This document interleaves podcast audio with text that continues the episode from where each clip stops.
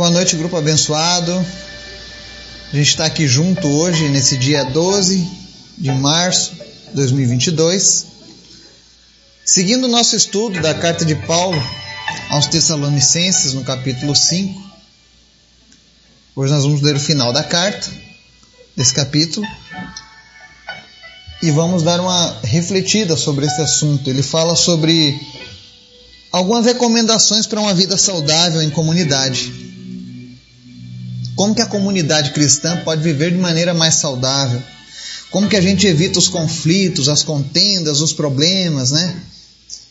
Talvez se se todos seguissem esses conselhos, né? A imagem que as pessoas teriam acerca especialmente dos cristãos seria outra. Então vai ser um tema muito bom de ser abordado. Mas antes da gente começar o estudo de hoje, quero convidar você para estar orando e intercedendo. Primeiro, pela cruzada que acontecerá lá em Remanso, na Bahia. Ore para que Deus manifeste o seu poder, a sua graça, pessoas sejam salvas, libertas, curadas. Eu vou estar passando informações diariamente de lá, compartilhando nas redes sociais algumas das coisas que Deus estará fazendo para que você também se aproxime ainda mais desse tipo de trabalho, tá? Ore também pelas famílias do grupo, pela nossa nação, pelas nações em conflito, amém? Vamos orar? Senhor, obrigado por mais um dia. Nós encerramos esse dia gratos por Ti, porque o Senhor tem cuidado de nós. O Senhor tem nos alimentado com a Tua palavra, o Senhor tem falado aos nossos corações. O Senhor tem sido maravilhoso nas nossas vidas, Pai. Nós te amamos, nós te desejamos, nós queremos mais a Tua presença todos os dias, Pai. Nos ensina, Deus, a te buscar cada vez mais e mais. Nós queremos mais do Senhor. Toma conta das nossas vidas, nos livra de todo mal, nos afasta do pecado. E a cada dia, Senhor, vem curar a nossa alma. Eu peço em especial nessa noite para que o Senhor visite todas as pessoas que estão com a alma ferida, pessoas que foram abusadas, pessoas que foram magoadas, pessoas que estão ressentidas por algum mal que foi feito a elas, em nome de Jesus, que o teu Espírito Santo perdoador venha sobre essa pessoa hoje, transformando o seu caráter, o seu coração, tirando esse peso que ela tem carregado por tanto tempo. Transforma essas vidas hoje. Vem sarar a alma das pessoas. Também te apresento aqueles que estão enfermos. Vem curar o corpo daqueles que estão enfermos, cura do câncer, da covid, da trombose, em especial visita o seu Severino. Nós repreendemos desde já toda a trombose. Seja qual for a origem dessa trombose, em nome de Jesus, trombose desapareça. Que tudo volte ao normal no seu organismo, assim como nós também apresentamos a vida da dona Deusina. Em nome de Jesus, seja curada Receba a sua cura onde quer que você esteja nesse momento agora, que o Espírito Santo derrame do seu bálsamo de cura sobre a tua vida, em nome de Jesus, seja sarada. Nós repreendemos desde já o espírito de morte, espírito de enfermidade, em nome de Jesus, deixa a Deusina agora. Senhor, sopra fôlego de vida sobre ela e restaura a saúde dela, Pai, em nome de Jesus. Visita aqueles que lutam contra o câncer, e em nome de Jesus, aquele que tem tomado quimioterapia, radioterapia, seja qual for a terapia, em nome de Jesus, de maneira sobrenatural, que essa terapia venha trazer cura para essas pessoas. E que eles saibam que só tu és Deus.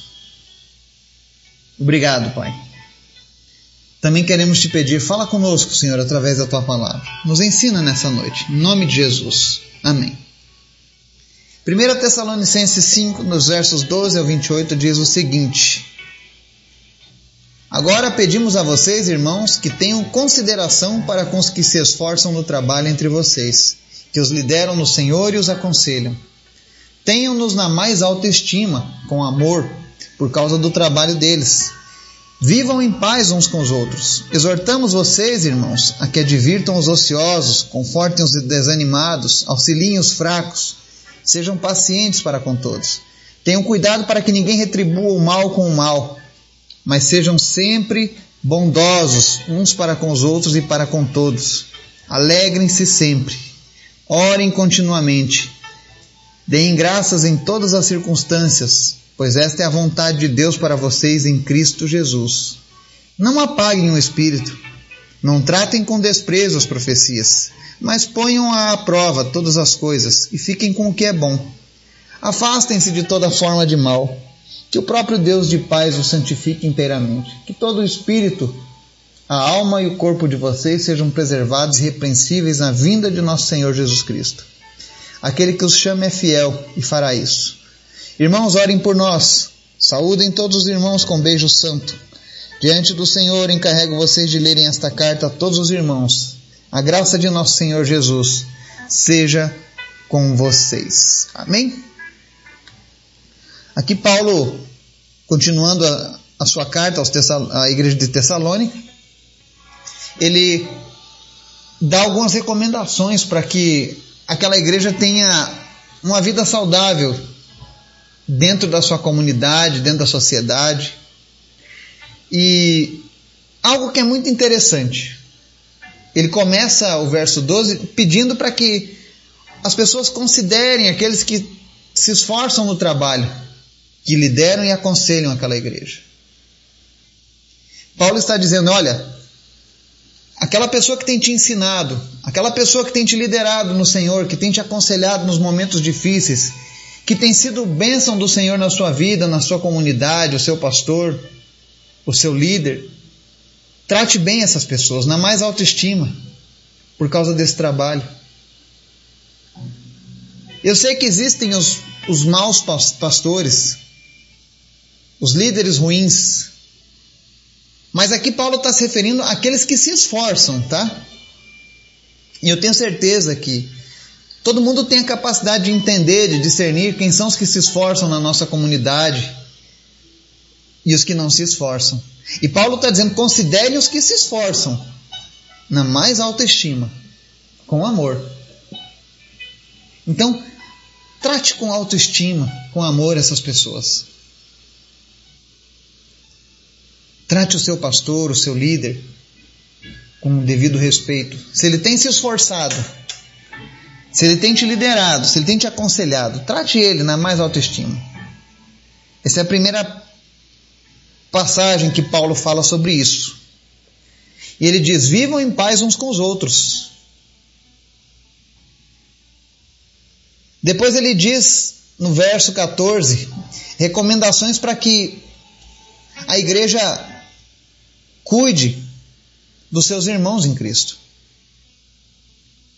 Às vezes as pessoas pensam que apenas os líderes é que estão habilitados a fazerem alguma coisa. Não.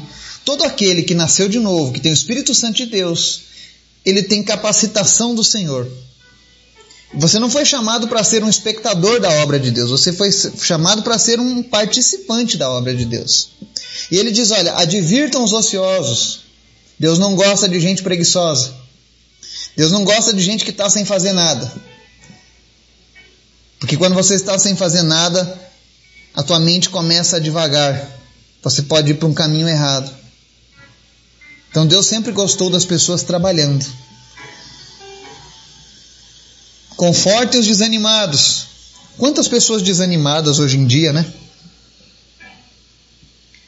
E Deus diz: confortem os desanimados. Ele não está dizendo isso aqui para o pastor da igreja de Tessalônica, está dizendo para os irmãos, para os cristãos de Tessalônica. Está dizendo isso para mim e para você. Auxiliem os fracos. Quem são os fracos? São aqueles que começaram agora na caminhada da fé. São aqueles que não tem ninguém por eles ainda. Então ajude essas pessoas e seja um paciente para com todos. Aí no verso 15, ele diz aqui uma, uma máxima cristã. Tenham cuidado para que ninguém retribua o mal com o mal. Não retribua mal com mal, mas sejam sempre bondosos, uns para com os outros e para com todos. Verso 16: Alegrem-se sempre. Como é difícil se alegrar sempre, né? Mas a receita de buscar alegria está em buscar ao Senhor. Porque a palavra diz que a alegria do Senhor é a nossa força. Então busque a presença do Senhor para você se alegrar. Nada vai te trazer mais alegria do que a presença de Deus na sua vida. Verso 17: Orem continuamente. Precisamos orar sempre. Verso 18. E esse verso talvez algumas pessoas achem difícil de entender, mas ele diz assim: deem graças em todas as circunstâncias, pois esta é a vontade de Deus para vocês em Cristo Jesus. Ou seja, seja bom ou seja ruim a situação que você está vivendo, dê graças a Deus. Porque se você tem andado com Deus, se você tem sido obediente à sua palavra, saiba que isso que você está passando é a vontade de Deus. Aí você pode dizer: "Ah, mas o que eu estou passando é uma luta tremenda, é uma luta terrível". Eu sempre passei muitas lutas na minha vida. E quando essas lutas passam, eu olho para trás e enxergo o agir de Deus me fortalecendo, me ensinando coisas que talvez eu não fosse aprender se eu não tivesse passado por aquelas lutas. É claro que eu não peço, Senhor, me mande lutas, mas eu dou graças a Ele pelos momentos difíceis que eu já passei também. E é isso que o Senhor quer para você. Talvez hoje você não esteja muito satisfeito com o que você está vivendo, mas saiba que esta é a vontade de Deus para você. Se você tem andado em obediência, porque existem pessoas que confundem esse versículo. Às vezes a pessoa está lá vivendo no pecado, longe de Deus, e aí quando você está longe de Deus é diferente. Aí você está vivendo o salário do pecado, o resultado dos seus erros. E aí tem pessoas que ficam vivendo essa, essa amargura de vida por toda uma vida. E aí eles fazem uma interpretação errônea, dizendo: não, eu tenho que dar graças a Deus que isso é a vontade de Deus. Não. A vontade de Deus sempre é para nos ensinar, para nos aprimorar, para nos aperfeiçoar. Então procure saber se essa luta que você está passando é porque você está em pecados ou é porque Deus está te aprimorando, te aperfeiçoando. Amém? Verso 19: Não apaguem o espírito. Você vê que o Espírito aqui está em maiúsculo, se refere a apagar o Espírito Santo de Deus. Eu conheço denominações, conheço religiões que fazem pouco caso do Espírito Santo. Algumas até omitem o Espírito Santo. Nós vemos hoje um mundo muito acadêmico para servir a Deus. As pessoas vão muito na, na, na parte da literatura e esquecem que existe um poder espiritual por trás de tudo isso. Não apague o espírito. Não duvide daquilo que Deus pode fazer, os milagres acontecem ainda. Pessoas ainda são curadas, mortos ainda são ressuscitados. Deus ainda fala com as pessoas através de revelações, de palavras de conhecimento, de sabedoria, de profecias. E é o que diz o verso 20: Não tratem com desprezo as profecias, mas ponham à prova todas as coisas e fiquem com o que é bom. Existem as pessoas que erram nas suas profecias? Existem. Mas existem aqueles que são direcionados por Deus. Então aprenda a pôr à prova. Isso é uma dica preciosa. Às vezes as pessoas vêm, ah, eu tenho algo de Deus para você. Deus falou que vai te dar o que você está querendo. Então pergunte para o profeta o que é que eu estou querendo.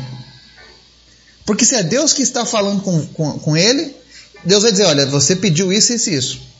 Senão você já quebra logo esse espírito da mentira, que muitas vezes insiste em iludir as pessoas. A Bíblia recomenda que quando alguém vier com a profecia, ponha à prova, ou seja, questione, pergunte. Não tenha medo de fazer isso. Isso não é sinal de, de pouca fé, mas é sinal de que você está cumprindo a palavra de Deus. Aliás, se as pessoas tivessem essa, essa atitude diante de, de tantos profetas que, que aparecem aí, nós não teríamos tantos charlatões no nosso meio. As coisas seriam levadas mais a sério. Então você vê que a maior parte dos problemas que nós vemos hoje, sabe aquele problema que as pessoas adoram olhar e, e criticar nas igrejas? Pois é, é porque infelizmente existe uma falha nas lideranças. E essa falha é não usar a Bíblia como única regra. Porque se você usar a Bíblia, você elimina esse tipo de problema. Ah, as pessoas vão, vão, vão, vão dar problema, mas pelo menos elas estarão sabendo o que está sendo o problema. Então nós precisamos olhar tudo com essa visão da Bíblia. Amém?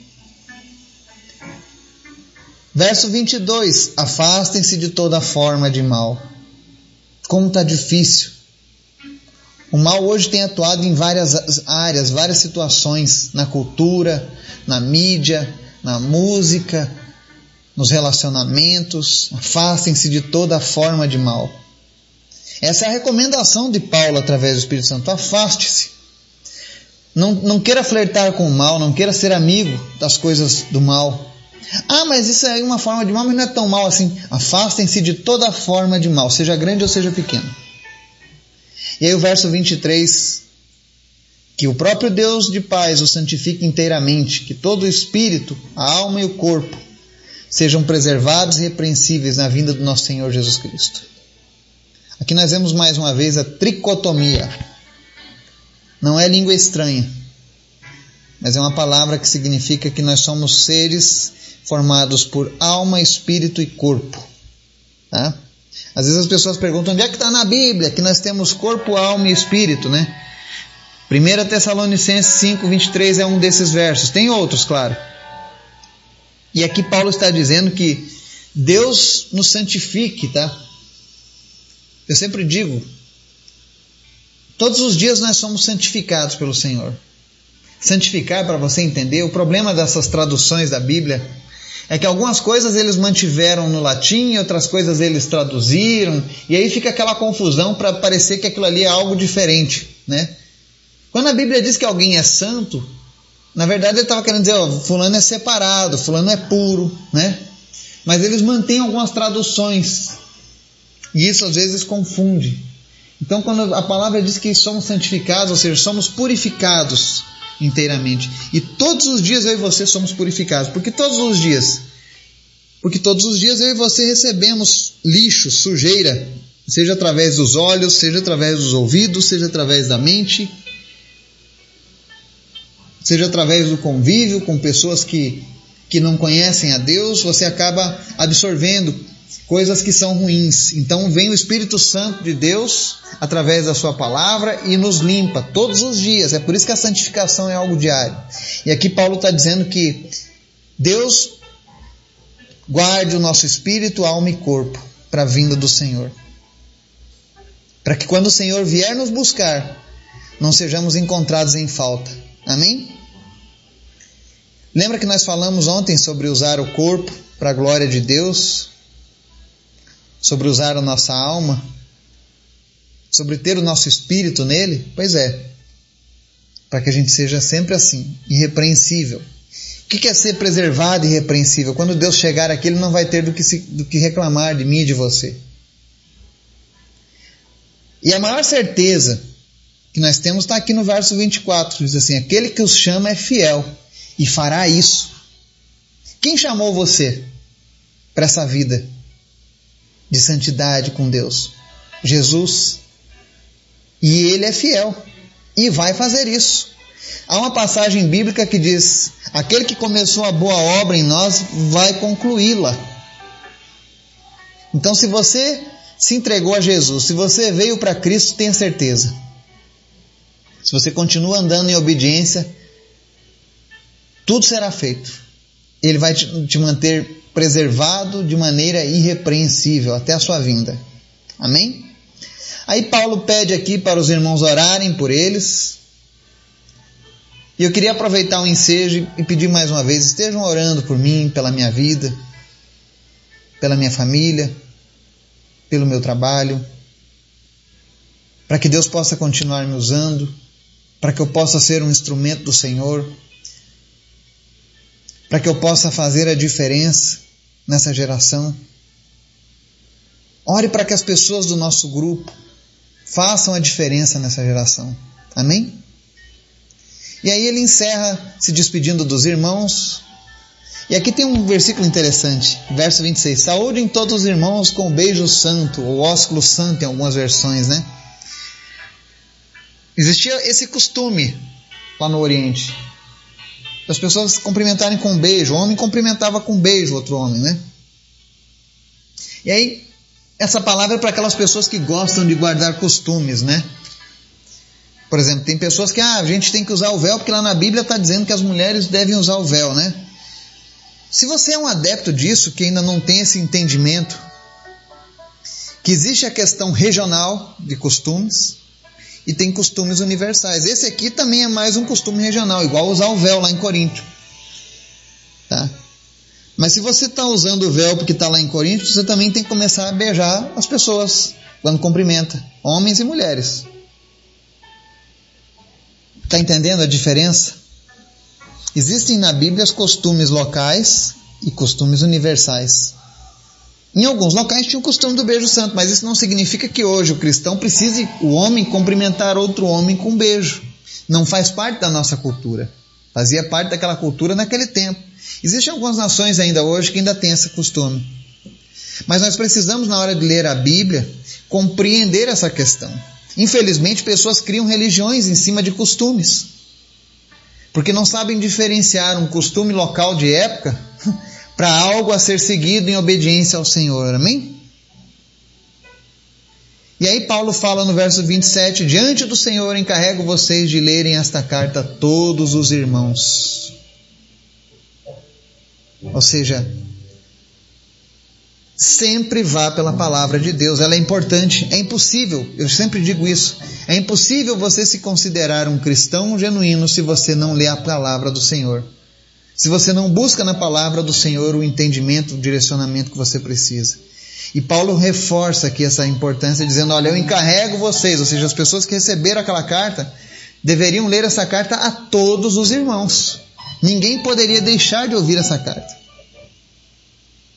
E é por isso que eu estou hoje cumprindo esse pedido do nosso irmão Paulo. Eu estou lendo essa carta para vocês.